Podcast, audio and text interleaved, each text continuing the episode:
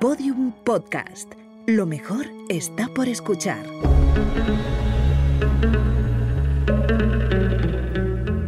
Dentro de la pirámide, con Nacho Ares, en Podium Podcast.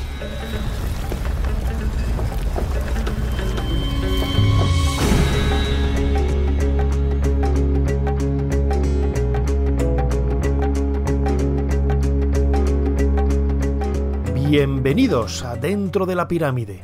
Comenzamos un nuevo podcast en donde cada dos semanas nos reunimos aquí en Podium Podcast para disfrutar de nuestra pasión por el antiguo Egipto. Recordad que la mejor manera para seguirnos es a través de la aplicación de Podium Podcast, pero lo podéis hacer a través de otras plataformas o agregadores de audio en donde nos vais a encontrar las cinco temporadas, todos los programas emitidos hasta ahora, que son más de 80, con temas muy variados. Y además, recordad, tenemos con el mismo nombre ese canal de vídeo en YouTube dentro de la pirámide, en donde todos los domingos a las 8 de la tarde, hora de Madrid, colgamos un nuevo vídeo con un chat en directo o si hacemos un vídeo en streaming podéis participar y compartir con nosotros vuestras preguntas. Suscribíos, como digo, al, al, canal porque por cada suscripción vamos a colocar un bloque de piedra para ir construyendo poco a poco esa gigantesca pirámide que nos atrae y nos fascina con todos sus misterios. Dentro de la pirámide, en Podium Podcast, con Nacho Ares.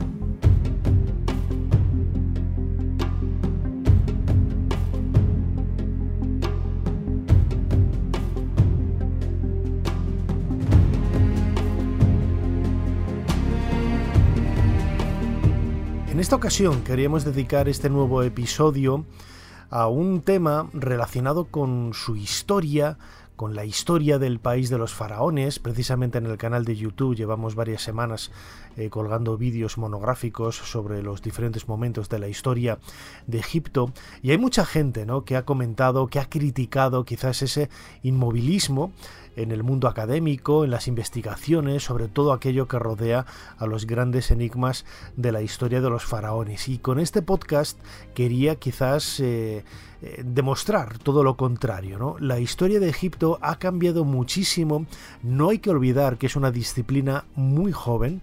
Desde el punto de vista académico, la egiptología nace en 1822 cuando Jean-François Champollion consigue descifrar la escritura jeroglífica y han pasado apenas dos siglos y un año. Es, es una ciencia, como digo, muy joven de la que todavía hay que, bueno, pues eh, estrujar un poquito más para poder sacar nuevas informaciones, nuevos hallazgos o como he dicho siempre, volver a interpretar, ¿no? O volver a a, leer todos los datos que han salido a la luz en prácticamente los últimos 150 años o así, ¿no? Porque ha cambiado mucho los métodos de trabajo de excavación, los métodos de traducción, los métodos de interpretación, etcétera, etcétera, etcétera. Con todo ello, quizás la forma más clara, ¿no? quizás, de ver precisamente cómo comienza esa nueva lectura de la historia de Egipto es recordando ¿no? la figura de Jean-François Champollion. Así dramatizábamos parte de esa historia del desciframiento de la escritura jeroglífica en una dramatización que escribí para nuestro programa hermano Ser Historia. ¿Qué es eso? Es una copia de una enorme losa de granito negro. Ay, ¿y dónde está ahora? En el Museo Británico, en Londres. Los hombres de Nelson se la llevaron como botín de guerra. Apareció en Rosetta, al norte de Egipto. Se trata de un edicto de Ptolomeo V. Los franceses solamente tuvimos tiempo de hacer copias del texto. Mira, fíjate en esto, ¿lo ves? Son jeroglíficos. Y eso de ahí parece griego, ¿no es así? Voilà. Todo parece indicar que se trata del mismo texto redactado en varios tipos de escritura. La superior es jeroglífico, no hay duda. La inferior es griego, pero no sabemos qué es esta del medio. Si es así, conociendo el texto griego, podríais descifrar el jeroglífico. ¿La copia es buena?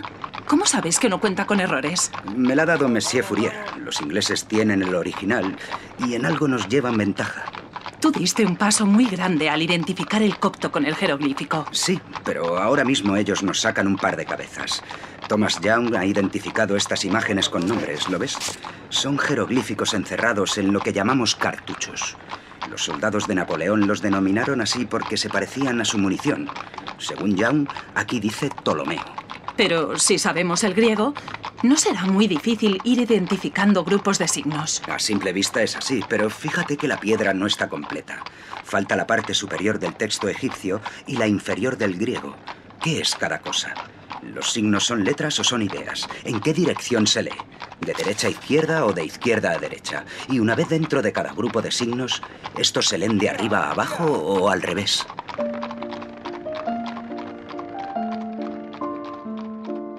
En París fui testigo de los avances que mi hermano desarrolló en el desciframiento de los jeroglíficos. Paso a paso, muy lentamente. La batalla por leer la escritura de los faraones se había convertido en una guerra intelectual contra los ingleses. Ellos tenían la piedra de Rosetta, pero nosotros teníamos finalmente al hombre perfecto.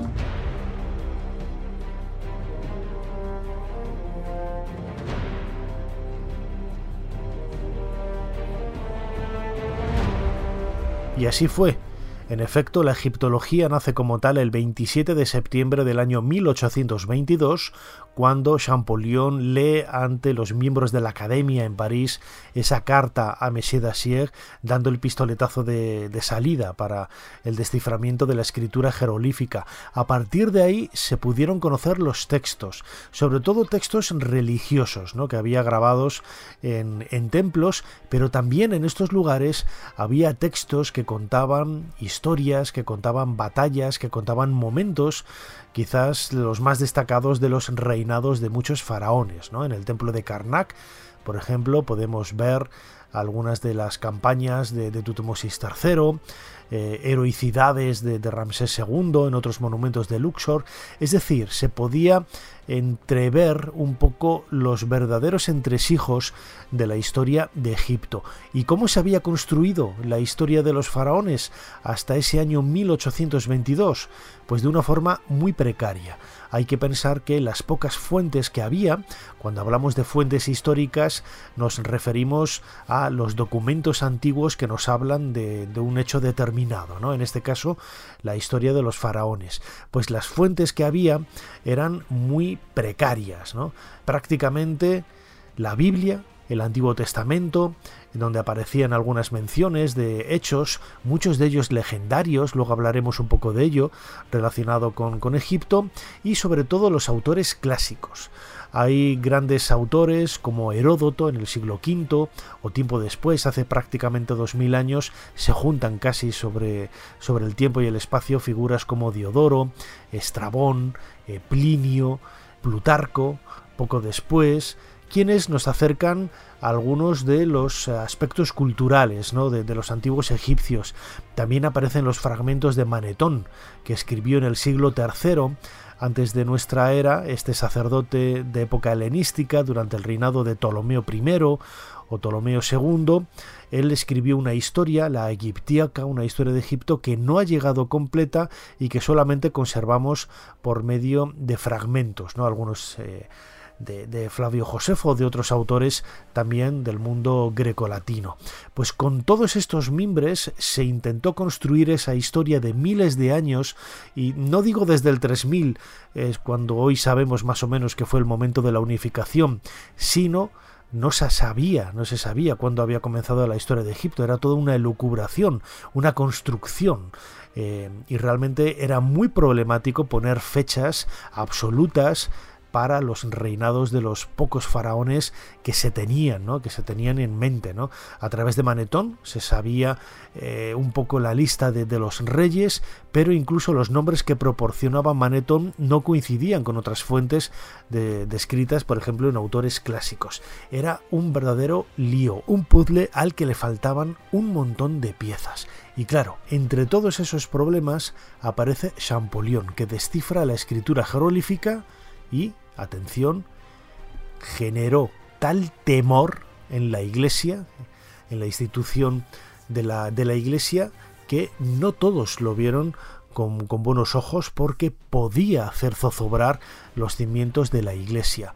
La Iglesia, en teoría, era la única fuente verdadera para algunos datos, como por ejemplo la creación del mundo, y datos que hoy nos parecen un poco absurdos, ¿no? que no tienen quizás ese predicamento, porque bueno, nosotros ahora lo asentamos sobre todo en datos científicos. En aquella época, en el siglo XIX, en la década de 1820, no existían estos datos científicos y la Iglesia lanzaba esas teorías, eh, algunas de ellas eh, truculentas, me atrevería a decir, diciendo que la, tierra, el mundo, lo había fundado Dios en el 4300 y algo a las 7 de la mañana, porque tal, porque cual, porque bla, bla, bla, ¿no? Cosas que hoy nos, mm, nos generan cierta, eh, cierta risa, pero que en aquella época eran creídas a pies juntillas. Así recrea este momento la serie de televisión de la BBC en donde se habla de la figura de Champollion, El secreto de los jeroglíficos. Champollion empezó a difundir lo que había descubierto mediante libros, folletos y una serie de conferencias. No se precipite, primero vamos a oírlo. ¿Lo ha hecho? No lo sé. Usted dijo que era imposible y se lo dije al Santo Padre. Tal vez no sea cierto. Pero no está seguro. Si ese hombre puede leer los jeroglíficos, ¿quién sabe lo que querrá descubrir? La Iglesia, solo la Iglesia puede determinar la fecha de la creación del mundo. Champollion aún debe demostrar que puede leer todos los jeroglíficos. Eso no le sirve de consuelo a la iglesia, profesor Sassi. He oído lo suficiente como para saber que ese hombre puede destruirnos a todos.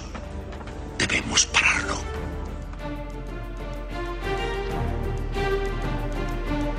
Dentro de la pirámide, un viaje a los secretos del Egipto faraónico, con Nacho Ares, en Podium Podcast.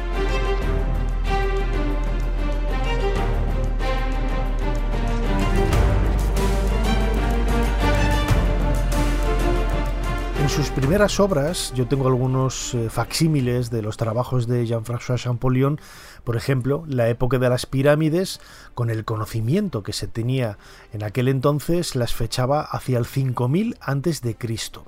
Esto ya era una fecha, mm, iba a decir, bastante desestabilizadora ¿no? para el pensamiento de la época.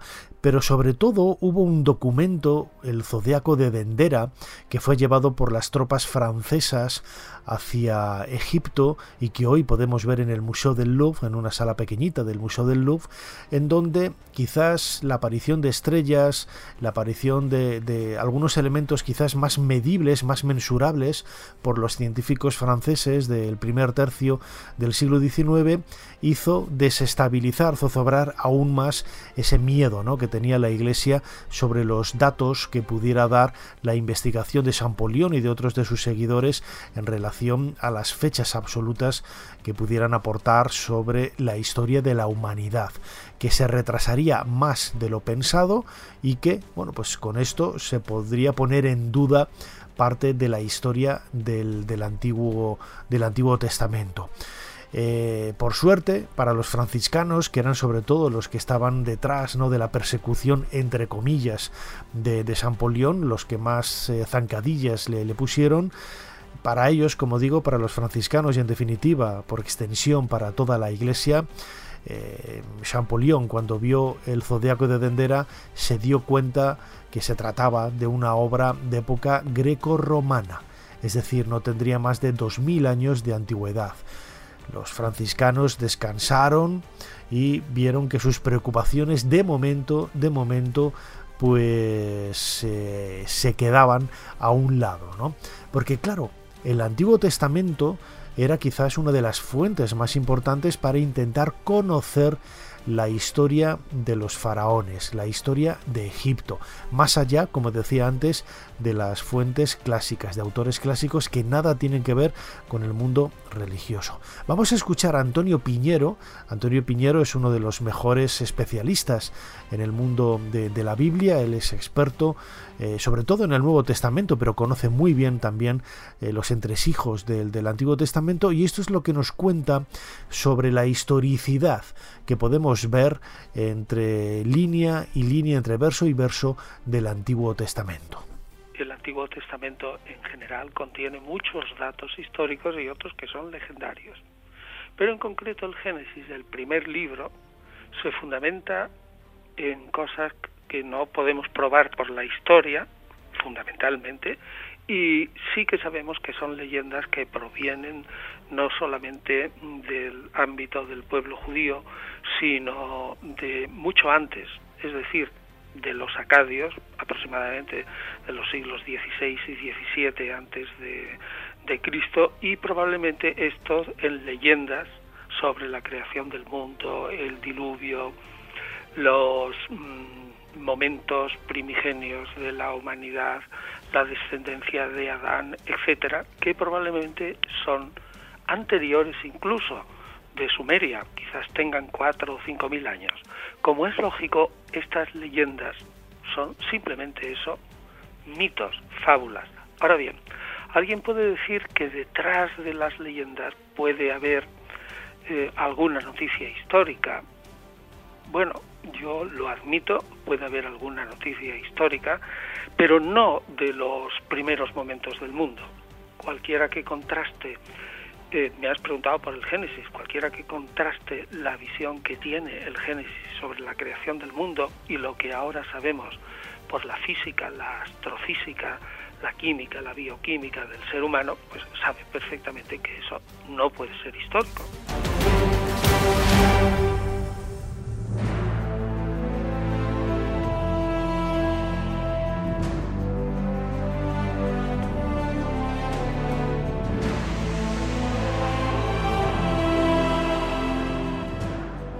A medida que va avanzando la lectura de textos del antiguo Egipto, pues aparece, por ejemplo, en las primeras publicaciones no solamente de Champollion, sino también de Richard Lepsius, eh, luego posteriormente ya Maspegó, Mariette, otros grandes investigadores europeos de aquella época, se va empezando a construir una historia más o menos asentada del antiguo Egipto. Es cierto que esas fuentes escritas necesitaban quizás eh, objetos materiales con los que poder contrarrestar, con los que poder refrendar esas afirmaciones. Porque bien, no sabíamos si los textos que aparecían escritos sobre los templos eran reales o eran invenciones. De alguna forma, algo parecido sucedió con eh, el Antiguo Testamento y esa arqueología, esa llamada arqueología bíblica que nace precisamente en el siglo XIX, cuando grandes eh, excavadores o protoarqueólogos del momento lo que intentan es buscar referencias en el Valle del Nilo, en Egipto, por ejemplo, referencias materiales, culturales, que pudieran demostrar la existencia de momentos tan importantes como el Éxodo. Es algo que ha traído de cabeza al, al mundo judío, a la, arqueología judía y también a la arqueología cristiana porque no deja de ser un hecho importante acaecido y relatado en el Antiguo Testamento. Esta arqueología bíblica del siglo XIX que se desarrolla no solamente en Egipto, sino también en otros lugares del Mediterráneo Oriental, es lo que va a marcar también eh, esa otra fuente por una parte tenemos las fuentes textuales y por otra parte tenemos las fuentes materiales. La fusión de las dos es lo que va a empezar a dar pie a, la construcción de una gran historia de Egipto, eh, ya con fechas más o menos, no voy a decir que absolutas, porque vamos a ver que desde esos 5.000 años para la época de las pirámides con Champollion, cuando hoy sabemos que es hacia el 2700, 3000, antes de nuestra era, esos 2000 años poco a poco se van rebajando. ¿no? A medida que vamos viendo el avance de, la investigación, vemos que hay un momento, lo vamos a comentar luego, en el que incluso se rebaja al 2500 y se vuelve a subir, ¿no? como sucede en la actualidad con nuevas dataciones, con métodos muchísimo más precisos. Esto es lo que nos cuenta Pedro Cabello. Pedro Cabello es un sacerdote, experto en arqueología bíblica, que publicó con la editorial Almuzara hace unos años un fantástico libro totalmente aséptico, hay que decirlo. Es cierto, lo acabo de decir, él es religioso, él es sacerdote, pero es el primero en intentar apartar ese estigma, por así decirlo, en el nombre de arqueología bíblica. Es algo que está fuera de lugar, ya no tiene ningún sentido, es una arqueología del Mediterráneo Oriental que bueno, pues intentan, como vamos a nos va a explicar él ahora perfectamente en el caso de Egipto, pues eh, buscar pruebas mm, no que intenten demostrar los hechos acaecidos o relatados en el Antiguo Testamento, en la Biblia, sino que eh, quizás pueden aportar más información para intentar justificar o intentar eh, explicar más que demostrar la existencia de esas leyendas o de esos mitos que aparecen en el Antiguo Testamento. La arqueología nace prácticamente como compañera de la Biblia, además de todas estas culturas de, de Oriente Próximo ¿no? y, los descubrimientos de Pompeya, de Herculano, pero fundamentalmente la arqueología nace o se desarrolla en los primeros momentos como una arqueología bíblica. el interés de los arqueólogos era un poco con la Biblia en la mano, ¿no? con la pala en la mano y, con la Biblia en la otra, era intentar pues, descubrir si aquellos textos, aquellas historias que contaba el texto bíblico, pues mm, podían demostrarse históricamente, se habían dejado restos materiales que pudieran confirmarla. ¿no? La idea un poco esa de confirmación del texto bíblico, pues en los primeros momentos de la arqueología, y por eso se llama arqueología bíblica, estuvo muy presente. Yo le he puesto el título de arqueología bíblica porque pues para, para, que, para que se venda el libro un poco más, pero ciertamente hoy día no se habla de arqueología bíblica, se habla de arqueología sirio-palestina, de, de Próximo Medio Oriente, porque la arqueología no pretende demostrar el texto bíblico, no es su interés, tiene una naturaleza diversa, pero sí puede ilustrar muy bien el texto bíblico, ¿no? Y viceversa, el texto bíblico puede aportar muchos datos, puede iluminar el, trabajo arqueológico pues, para ir por un determinado camino, ¿no? Hay un diálogo fluido entre ambas, pero Biblia y arqueología tienen su propia naturaleza y una naturaleza y una vida autónoma ¿no? de una y de otra. ¿no? Dentro de la pirámide, con Nacho Ares, Podium Podcast.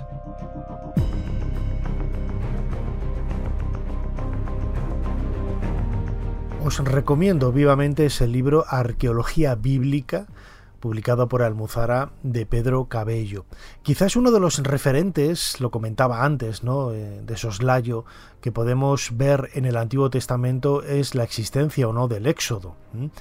Ha sido quizás la meta de muchos arqueólogos eh, de origen judío y que finalmente pues nadie ha conseguido demostrar ni siquiera de lejos. No hay ni una sola evidencia que demuestre la existencia no solamente de Moisés, sino del, del éxodo, por mucho, por mucho que se empeñen ¿no? en intentar eh, relacionar la presencia de, algunas evidencias entre comillas o pruebas entre comillas que hay en Egipto con, con esta historia del, del antiguo eh, del Antiguo Testamento. Precisamente la construcción de las pirámides hacia el 2600 antes de nuestra era y que siempre, también a raíz del testimonio de, Heródoto en el siglo V antes de Cristo, con la utilización de decenas de miles de, esclavos o de trabajadores, se intentó buscar ese punto de conexión con el Éxodo, precisamente diciendo que los judíos eran los que habían construido las pirámides, ¿no? Algo totalmente absurdo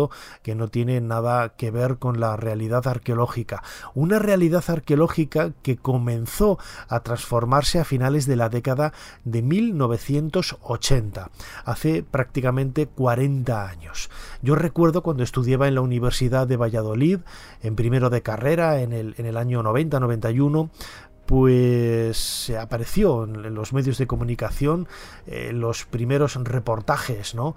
de, esas excavaciones que se estaban llevando a cabo en la meseta de Giza, en un lugar que ya se eh, llamaba por aquella, por aquella época, por aquel entonces, la ciudad de los constructores de las pirámides un hallazgo realizado de forma casual. Una turista americana que paseaba a caballo por aquel lugar hundió las patas en un lugar de la, de la meseta de, de, Giza, en la ubicación sur, eh, frente a la aldea de Nasser el Zaman, y ahí se encontró una tumba, una tumba que se siguió eh, aumentando ¿no? el, el, el terreno de, excavación hasta aparecer la, necrópolis y también la ciudad, la ciudad de los constructores de las pirámides por los títulos que eh, tenían algunas de, estas personas y al igual que sucede con la ciudad que descubrió Hawass eh, muy cerquita del templo de eh, Amenhotep, hijo de Hapu, en Luxor, una ciudad perdida de Atón, era un lugar que ya se conocía, pero que había sido dejado de lado. Es decir, había restos de, muros, había restos quizás de, alguna tumba, pero nunca se había excavado en profundidad, tal y como hizo Zahi Hawass a finales de la década de 1980 junto con Mark Lenner, a quien vamos a escuchar ahora hablando también en un fragmento de un documental de, televisión y todo ello eh, sacó a la luz pues un, hallazgo realmente eh, majestuoso, ¿no? Más allá de ese muro del cuervo que podemos ver pues muy cerquita de ese aparcamiento en donde hoy los autobuses recogen a los turistas que se acercan a ver la meseta de Giza por el lado de la Esfinge. Cuando salimos los turistas y vamos al autobús, los autobuses están parados en una esplanada eh, alisada, eh, cementada, y justo detrás está, esa, está ese muro del cuervo que separa el parking de lo que es la ciudad de los constructores de las pirámides, muy cerquita también de una loma en donde hay un cementerio eh, islámico, un cementerio musulmán. Vamos a escuchar un fragmento de un documental de televisión titulado precisamente La ciudad de los constructores de las pirámides, en donde se nos cuenta la historia de este hallazgo. Vamos a escuchar a Mark Lenner hablando también de, de los detalles más importantes de esta, de esta excavación y cómo nos tenemos que quedar con esta lectura, ese mito de los esclavos trabajando para el faraón, de pronto, de la noche a la mañana, hace cuatro o cinco décadas, se cae por su propio peso y hace cambiar totalmente ese concepto de historia que teníamos hasta entonces del antiguo Egipto. Zahi Hawass ha centrado parte de sus trabajos de investigación en hallar la ciudad de los constructores de las pirámides. En los años 80 se empezaron las obras para el nuevo alcantarillado de un suburbio localizado cerca de la meseta de Gizeh. Los trabajos desenterraron los restos de un antiguo muro de ladrillos. Entre 1988 y 1989, Hawass y el arqueólogo Mark Lenner llevaron a cabo un proyecto de excavación para encontrar la ciudad perdida de los constructores a 400 metros al sur de la Esfinge y más allá del muro del Cuervo, donde se encontraba el recinto sagrado. El doctor Sahi excavó en la pendiente para encontrar el cementerio de los trabajadores. Hemos encontrado un asentamiento más abajo del cementerio, donde podrían haber vivido los obreros, donde preparaban sus comidas y almacenaban el grano. ¿Esas ruinas, descubiertas accidentalmente, pertenecen a la ciudad perdida de los constructores? El sitio se había clausurado porque los asentamientos no interesaban Solamente interesaban las tumbas, las estatuas, los juncos de oro, las momias y las inscripciones. Nosotros hacemos una arqueología diferente. Analizamos y recogemos los restos de huesos de animales, de las cabras que mataban para alimentarse, de las ovejas, las reses, los peces y las aves, cuyos restos tiraban a la basura. Estamos haciendo una labor de antropología. Recogemos esas pruebas para saber cuál era su dieta, cómo vivían, cómo era el clima, cómo obtenían los alimentos y cómo conseguían la energía para construir la pirámide. Recogemos las pruebas, hacemos dibujos, hacemos fotografías y tratamos de reconstruir sus vidas. Porque para nosotros es mucho más interesante que otra tumba con más inscripciones. Casi nos sentimos desdichados si encontramos cosas bonitas. Esta excavación no es para eso, es para encontrar información sobre cómo vivían y se organizaban.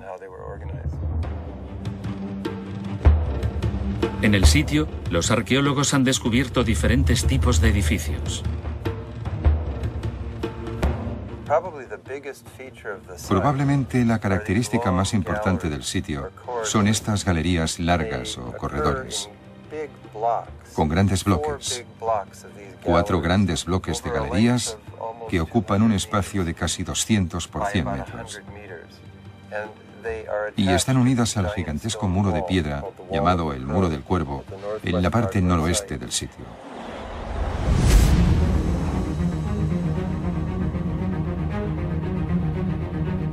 Dentro de la pirámide, un viaje a los secretos del Egipto faraónico con Nacho Ares en Podium Podcast.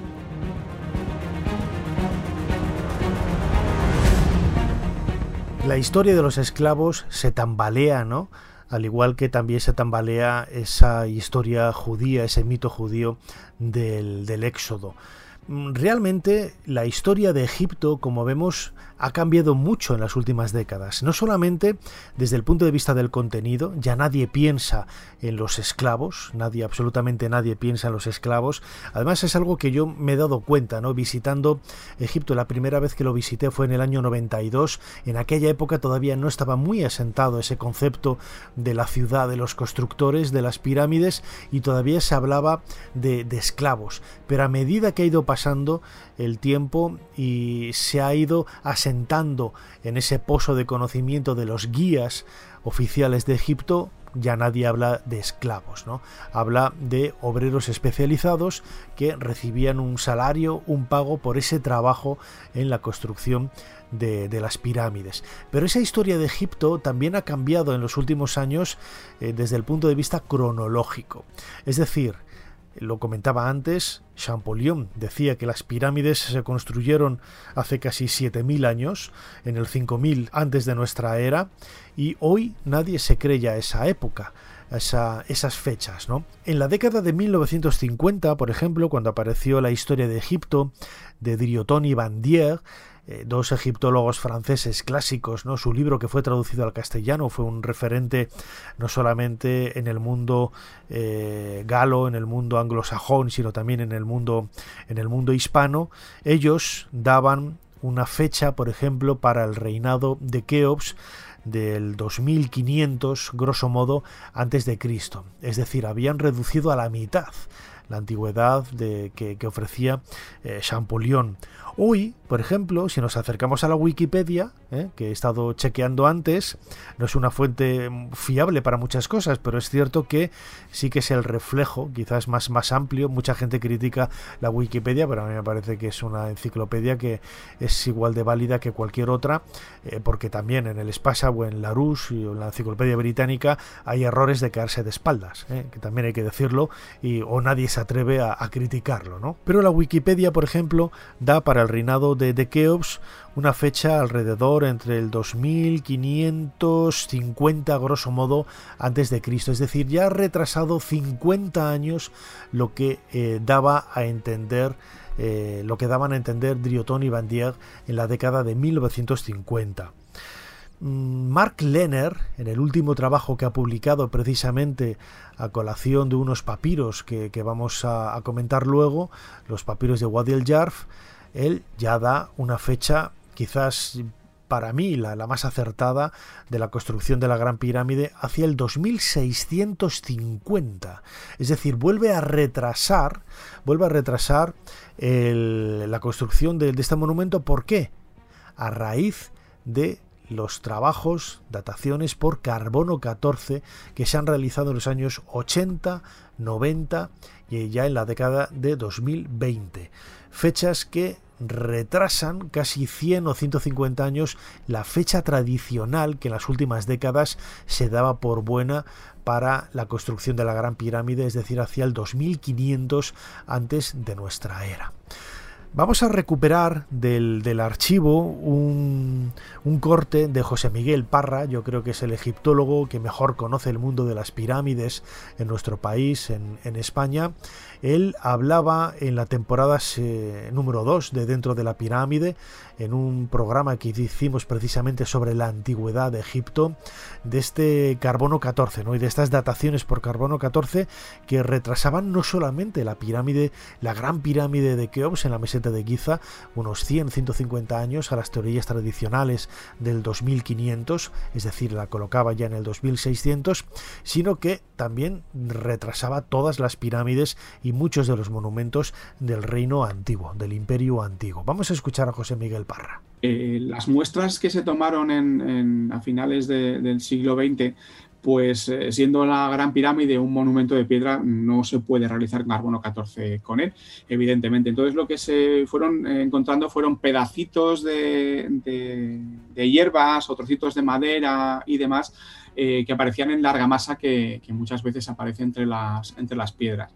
Y claro, eso pues supone que puede estar calentada en su momento eh, debido al, yeso con el que se, hace o con el barro o incluso la, mismo, el mismo contacto con, las manos del obrero que lo, que lo hizo. Entonces esas pequeñas eh, dimensiones de, la muestra y la posible contaminación pues también sirven un poco para explicar la, dimensión, las medidas, las medidas un poco extrañas que se han encontrado en, algunas de ellas, ¿no? Pero el caso es que ya te he dicho, eh, cuando se reestudian los eh, resultados y se van ajustando con los nuevos descubrimientos, eh, esa curva se va acercando progresivamente más y acabamos teniendo unas, unas mediciones que son relativamente normales con esa variación de, años que es típica en las mediciones de carbono 14, que en modo alguno son, son precisas, no nos dan un año, sino que nos dan una, variación entre un año y otro año que puede ser más o menos larga y al final lo que se acaba mencionando casi siempre pues es eso,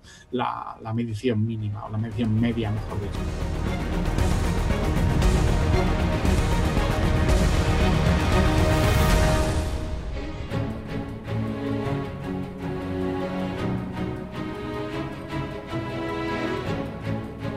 Dentro de la pirámide, con Nacho Ares en Podium Podcast.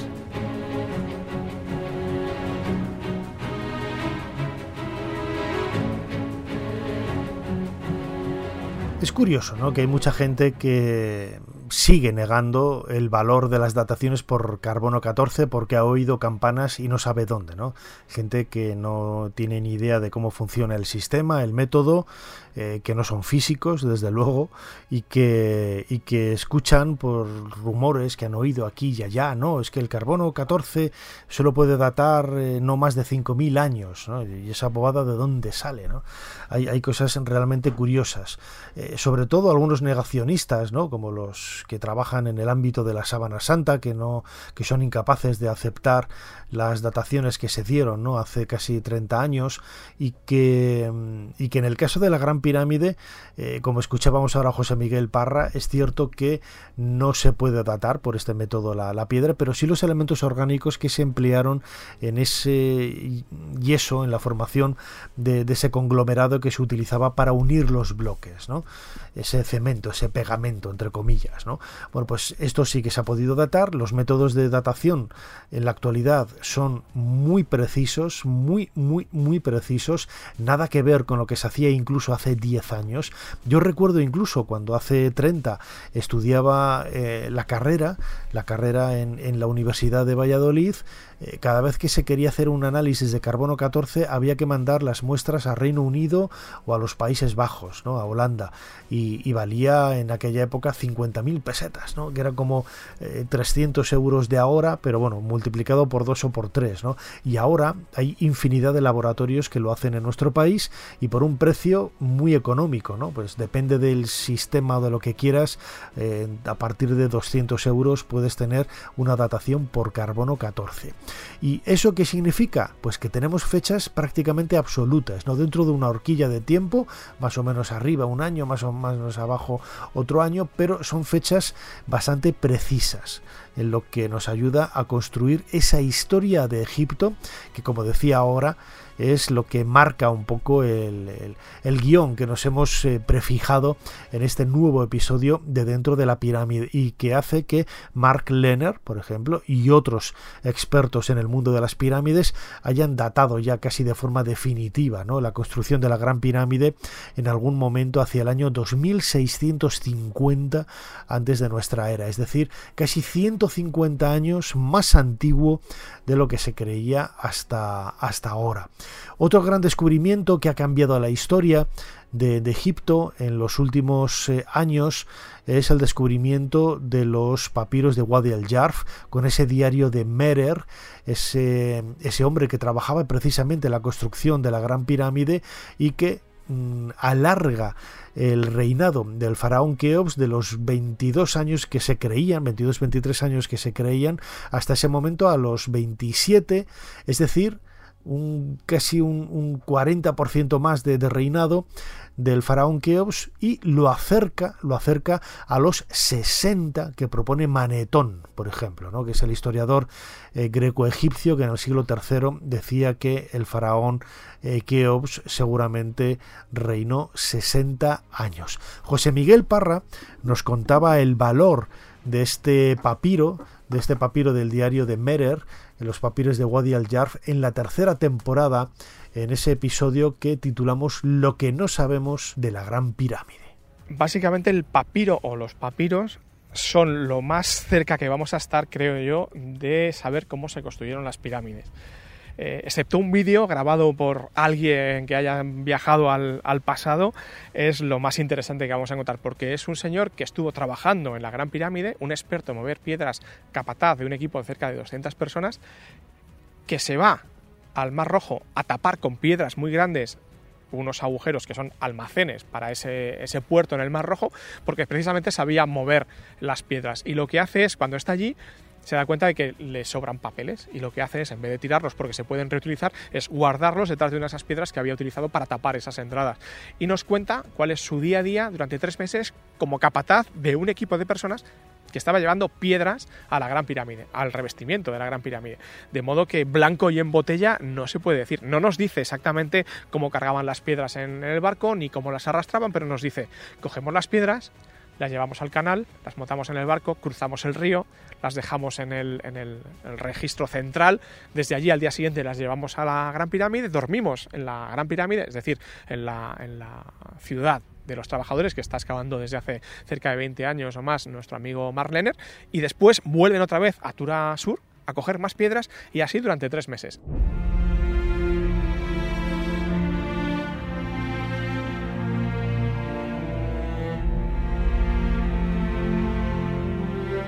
Se ha criticado en muchas ocasiones al mundo académico, a, los egiptólogos, eh, a los egiptolocos, a los aficionados, a, mucha gente, al decir ¿no? que la historia de Egipto parece que está enclaustrada eh, enlosada en un espacio muy rígido y que es muy poco flexible y que no acepta una serie de cosas y tal. Y hemos visto que en los últimos 40 años, por ejemplo, se ha cambiado totalmente muchos de los elementos que, que dan consistencia a la época de las pirámides. ¿no? Podríamos hacer lo mismo con el reinado de Tutankamón. Desde que se realizó el escáner, por ejemplo, de, de Tutankamón en el año 2005, eh, se dejó de lado la idea de que había sido asesinado, sabemos que murió seguramente por una infección en la rodilla izquierda, hay muchos datos nuevos alrededor de su momia, se ha desestimado ya, por ejemplo, y se ha dejado de lado eh, todas esas ideas rocambolescas del niño enfermizo, eh, que tenía un pie zambo, que cojeaba, que, que estaba enfermo, que no había hecho absolutamente nada en su vida, hoy sabemos que era una persona normal, no tenía ningún tipo de problema, no tenía ningún tipo de deficiencia física, había participado en batallas y todo esto ya está publicado y reconocido. ¿no?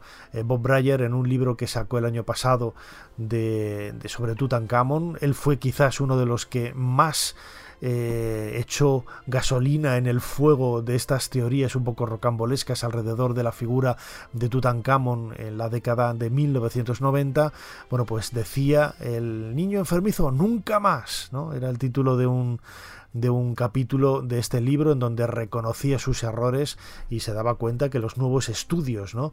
de, la momia eh, vertían luz para cambiar totalmente la historia de Egipto.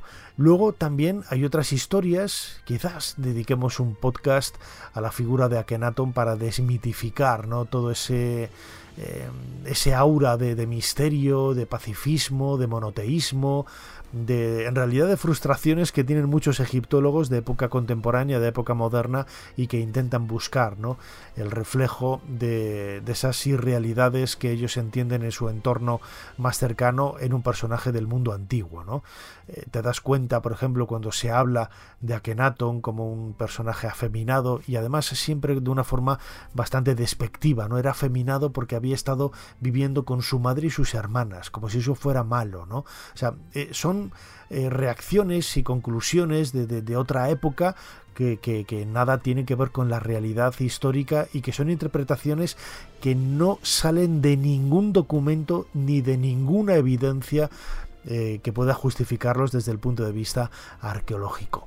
Esto es lo que hace que poco a poco la historia de Egipto va cambiando. La historia de Egipto sigue siendo igual de fascinante, pero va evolucionando a medida que también evolucionan las formas de investigarlo y de contarlo.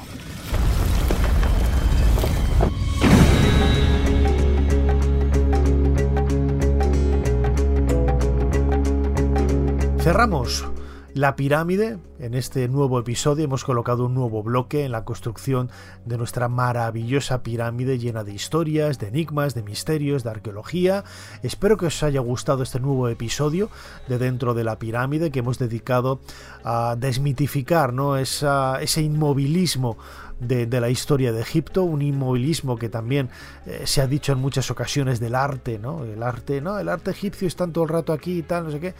Eh, y cuando te acercas ¿no? a, ver escenas de, guerra o escenas de baile o escenas de lucha, te das cuenta que de inmovilismo pues tiene eh, prácticamente nada. ¿no? Era un tema que a mí me apetecía abordar desde hace, desde hace meses, esta evolución de la historia con los nuevos tiempos, con nuevos, los nuevos métodos de, trabajo.